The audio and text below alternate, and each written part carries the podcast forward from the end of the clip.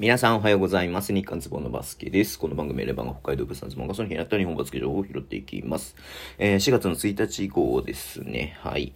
えー、っと、ね、B1 の方は、えー、っと、YouTube の方で話してますので、ちょっと B2 拾っていこうかなと思うんですけれども、まず、アルティリ千葉が、え、っと、熊本ボルターズに94対83で勝った。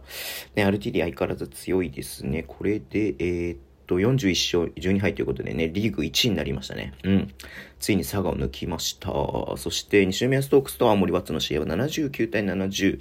えー、ね、これプレイオフ戦線でしたけれども、えっ、ー、と、西宮が勝っていて、えー、これで26勝27敗のえっ、ー、と、西宮と25勝28敗ということで、また明日の試合によっては、またちょっとね、え、また勝率が並ぶっていう感じになりますけれども、うん。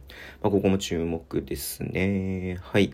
えー、そして、佐賀バルーナーズと長崎ベルカは75対91で、長崎が勝ってね、ちょっと佐賀ここに来て失速気味ですね。えー、40勝13敗で、えー、RT にね、リーグ1位をね、抜かれて、えっ、ー、と、長崎ともね、2ゲーム差ということでね、まあ結構なゲーム差というかね、もうついに2ゲーム差まで来ましたね。うん。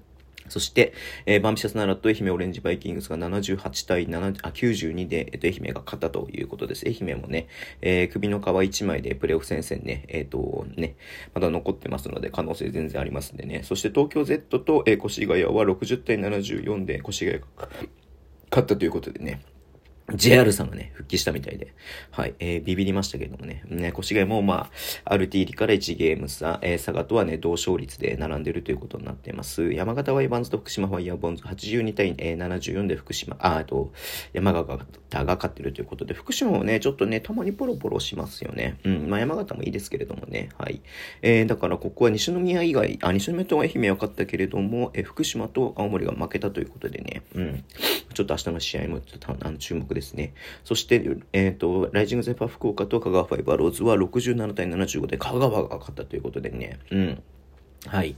えー、これで香川と奈良が勝率で並んでいる3ゲーム差でアスフレーね、残り7試合ですからね、7試合でね、ま、うん、なかなかこう、アスフレにとっては厳しい状況にはありますけど、3ゲーム差あるんでね。うん。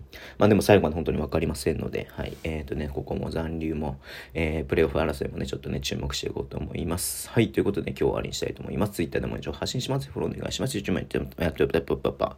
ラジオトークナビで聞いてる方はボタンを押してください。では今日もお付き合いいただきありがとうございます。それでは、いってらっしゃい。